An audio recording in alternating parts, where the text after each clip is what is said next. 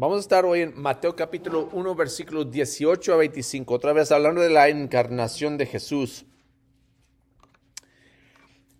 Y el, um, el tema de hoy es la fe o la fantasía.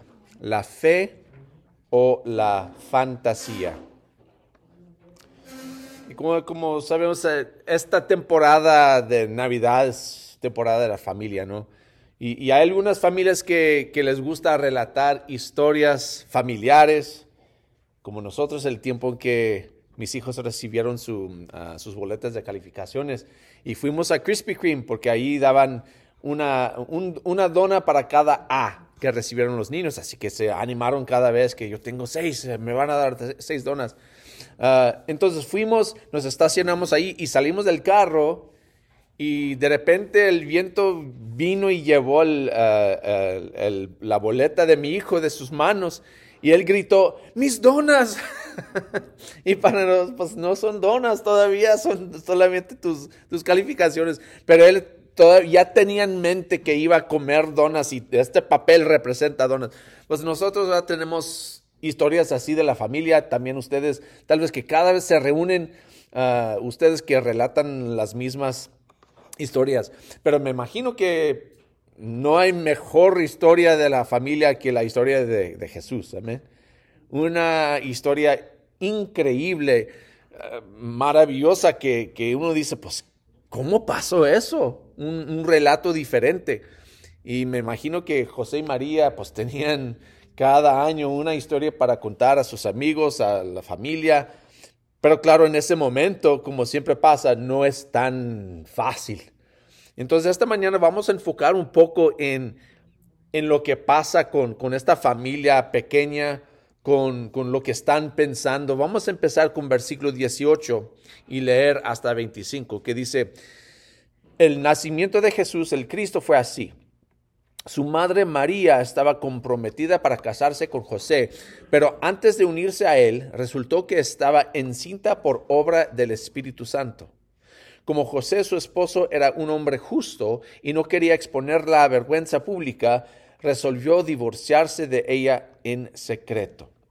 Pero cuando él estaba considerando hacerlo, se le apareció en sueños un ángel del Señor y le dijo, perdón, José, hijo de David, no temas recibir a María por esposa porque ella ha concebido por obra del Espíritu Santo.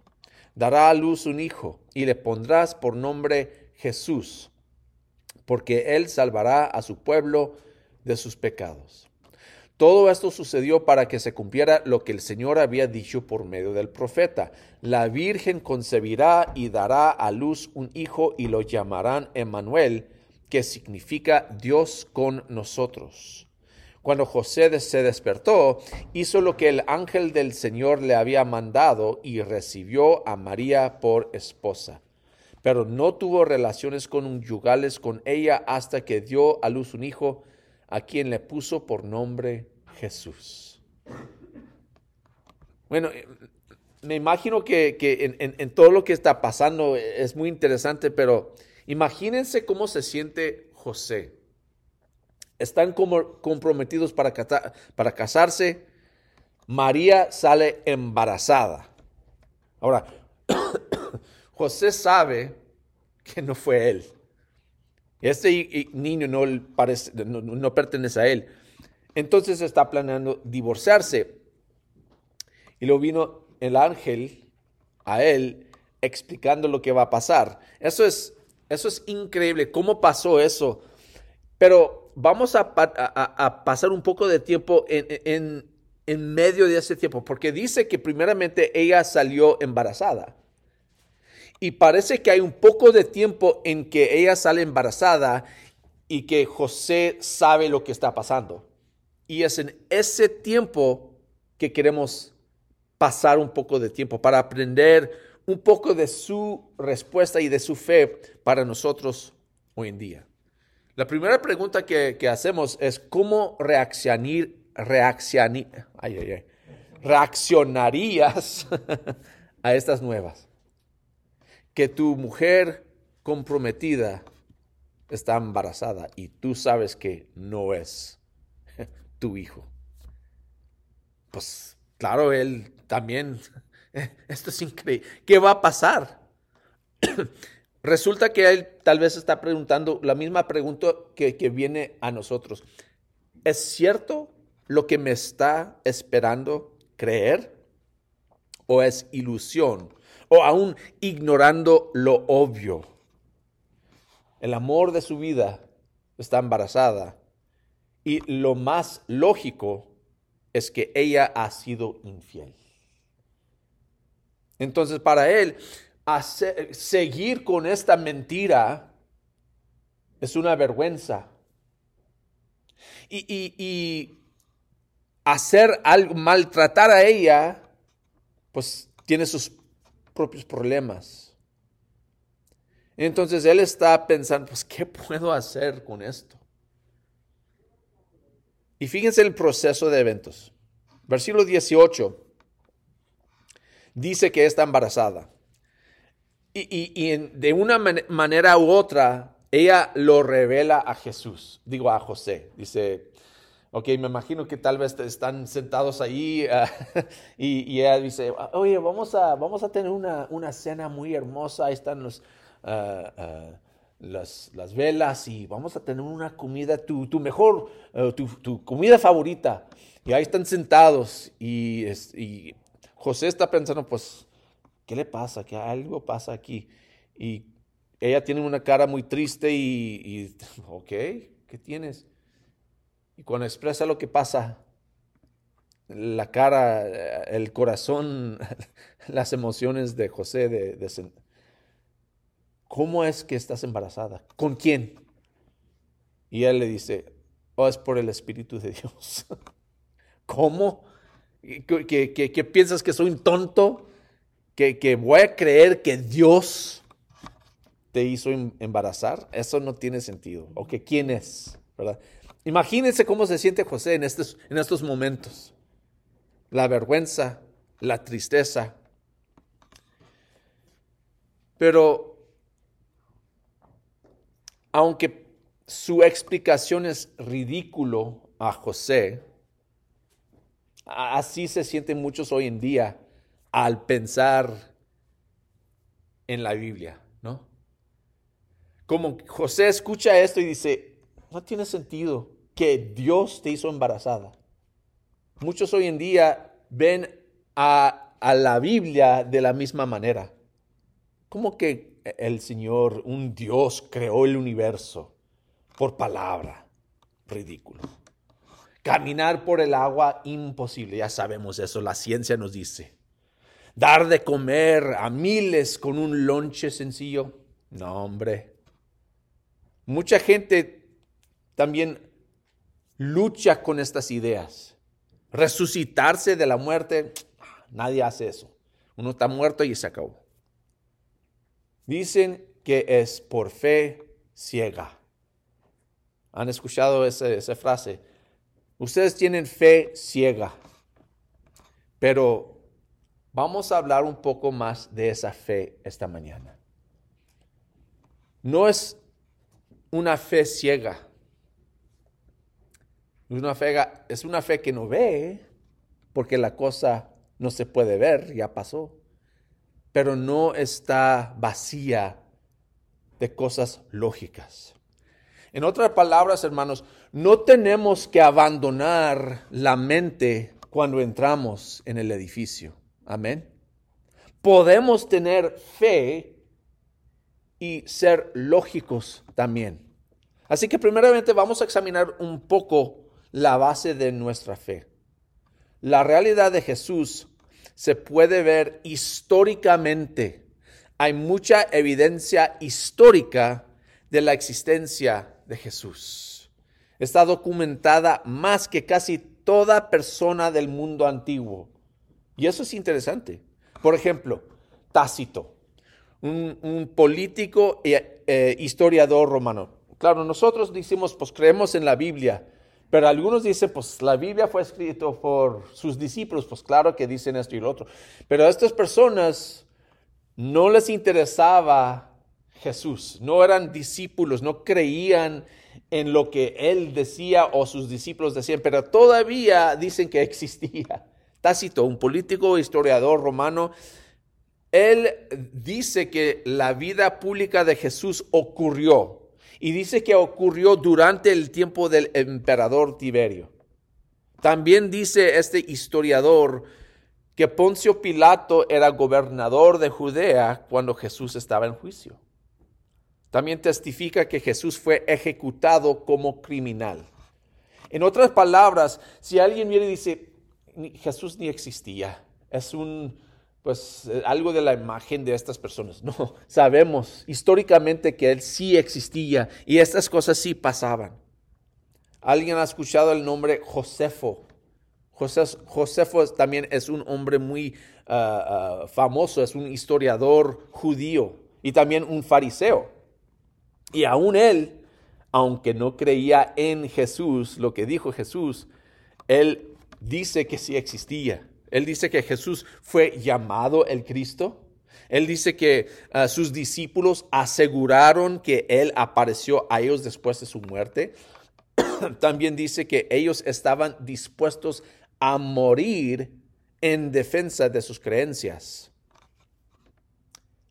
Nadie refuta por ejemplo, la existencia de Genghis Khan o Alejandro Magno. Entonces, sí, esos son uh, personajes históricos que sí existían, que hicieron esto y lo otro, pero de hecho hay menos escrito de ellos históricamente que de Jesús. En otras palabras, al menos podemos creer que Jesús vivía, que existía. No tenemos, ah, pues yo no sé, pues yo nomás tengo fe en Jesús, pero yo no sé que si tal vez existía, yo nomás creo por fe. No, no es pura fe, es la realidad. Aunque no vemos a Jesús, podemos creer que existía. Tenemos evidencia histórica y también arqueológica que Él existía, que vivía en ese, en ese entonces. Digo todo eso, hermano, porque vivimos por la fe, porque lo que recibimos es algo que no vemos, no porque es ilógico o imaginario. Amén. Amén. Segundo de Pedro 1.16 dice, cuando les dimos a conocer la venida de nuestro Señor Jesucristo en todo su poder, no estábamos siguiendo eh, sutiles cuentos supersticiosos, sino dando testimonio de su grandeza que vimos con nuestros propios ojos. Son testigos a la realidad. Y como otros creen que ah, Alejandro Magno vivía porque hay testigos que dicen que vivía, pues nosotros también creemos que Jesús vivía porque hay testigos que dicen que vivía y, e, e, e hizo todas estas cosas maravillosas. No es simplemente una fe ciega que, ah, pues no sé, tal vez sí, hay evidencia, hay cosas históricas, arqueológicas que demuestran que él vivía. Pero eso nos lleva a otra cosa. Si confío en Cristo, ¿cómo cambiará mi vida? Si confío en Cristo, ¿cómo cambiará mi vida? Regresamos a esta historia de, José otra vez. Si José cree la historia de María, que, que está embarazada por el Espíritu Santo de Dios. Tan increíble que es. Si él cree eso, su estatus en la comunidad va a cambiar. Tal, tal vez dice, está bien, ella está embarazada por Dios. Y dicen, oye, que, todavía no se han casado, pero pues tu esposa, pues tu mujer se mira, oh sí, está embarazada, embarazada por Dios. pues van a pensar que está loco. Parece un tonto que es lo que te dijo ella. Bueno, sí. ¿Verdad? Es lo que van a pensar sus amigos, su familia y todo, su, la, comunidad. E, ella te engañó, hombre. O tal vez puede decir, bueno, no fui yo en su mente, no fui yo, pero si alguien te pregunta, simplemente le voy a decir que yo, yo soy el papá. Y hice un error pues se va a mirar inmoral. O va a parecer tonto o inmoral. Su situación va a cambiar si se queda con esta mujer. Y otra vez, hermanos, con nosotros lo mismo. Si quedamos con lo que nos dice que Jesús vivió, murió y resucitó, nos debe cambiar la forma de vivir. Amén. Debe cambiar cómo piensan y de hecho cambia. Hoy en día hay muchos que dicen que los que son cristianos son ignorantes. es que no saben, es que no creen en la ciencia, no creen en esto. Son ignorantes, pobres. O piensan que son intolerantes. No, pues que ellos no aceptan cualquier persona con cualquier cosa y puede hacer lo que sea. Son intolerantes. Si nosotros seguimos lo que dice la escritura, el mundo nos va a juzgar. Amén. Y José está ah, ah, enfrentando todo esto también con, con la duda, con qué hago con esto. Hay consecuencias a la fe. Hay consecuencias por tener fe en Jesús. Muchos hermanos, de hecho, no confían en Dios porque no quieren pagar el precio necesario para hacerlo, no porque falta evidencia. Entonces, ¿cómo lidio con las dudas y los temores? Fíjense lo que pasa aquí en versículo 24.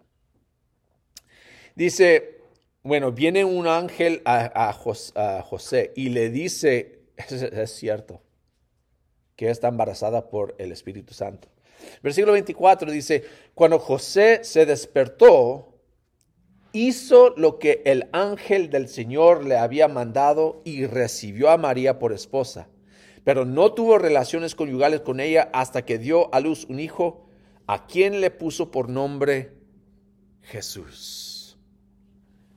Fíjense en su ejemplo. Primeramente, dice cuando se despertó. En, en otras palabras, inmediatamente, al escuchar estas nuevas, dice, creo yo creo y voy a hacer algo para eso.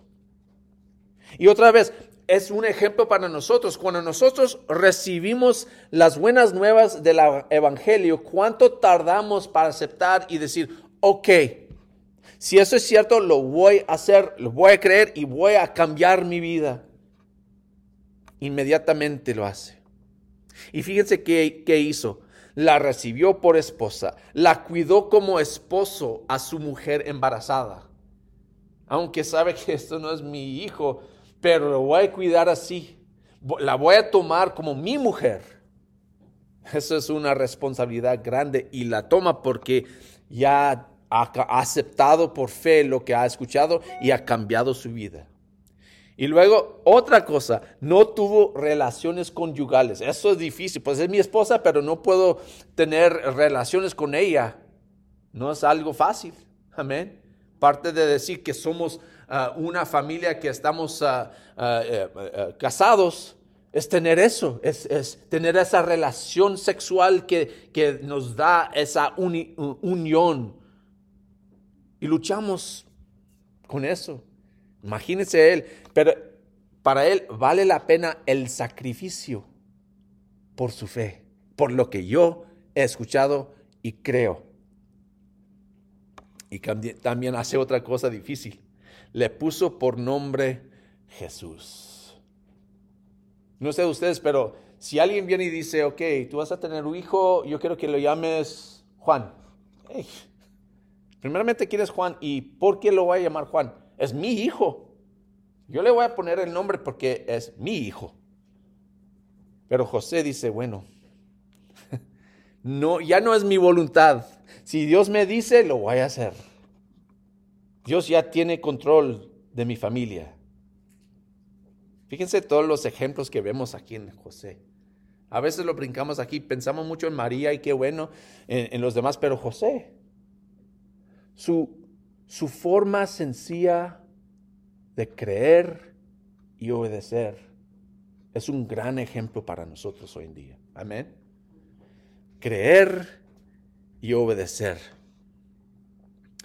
Entonces, primeramente, ¿cómo lidiar con las dudas y temores? Confrontarlos y buscar respuestas de Dios y otros recursos confiables. Fíjense lo que dice Juan 20, 31.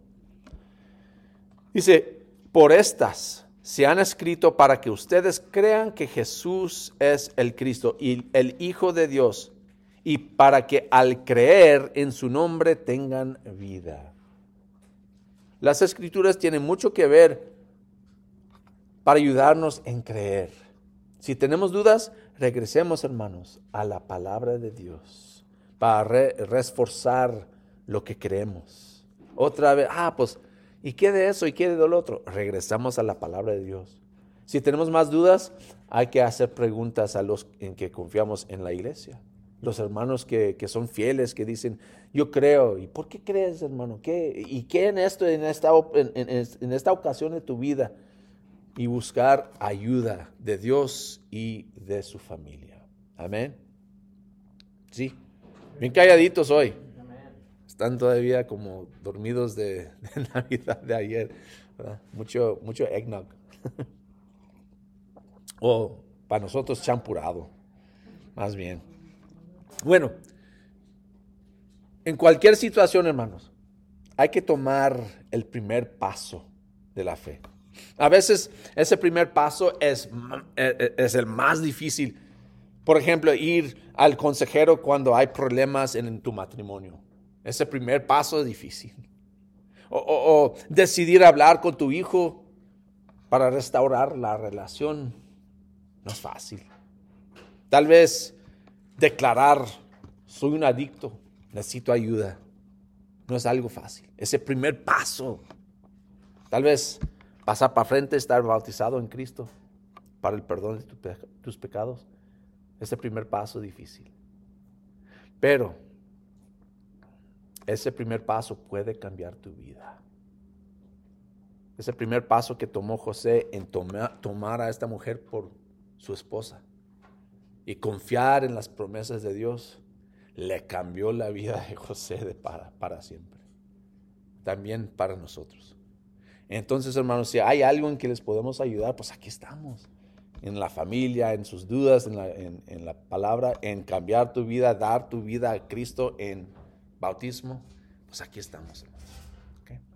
Bueno, vamos a ponernos a, a orar y terminamos ahí.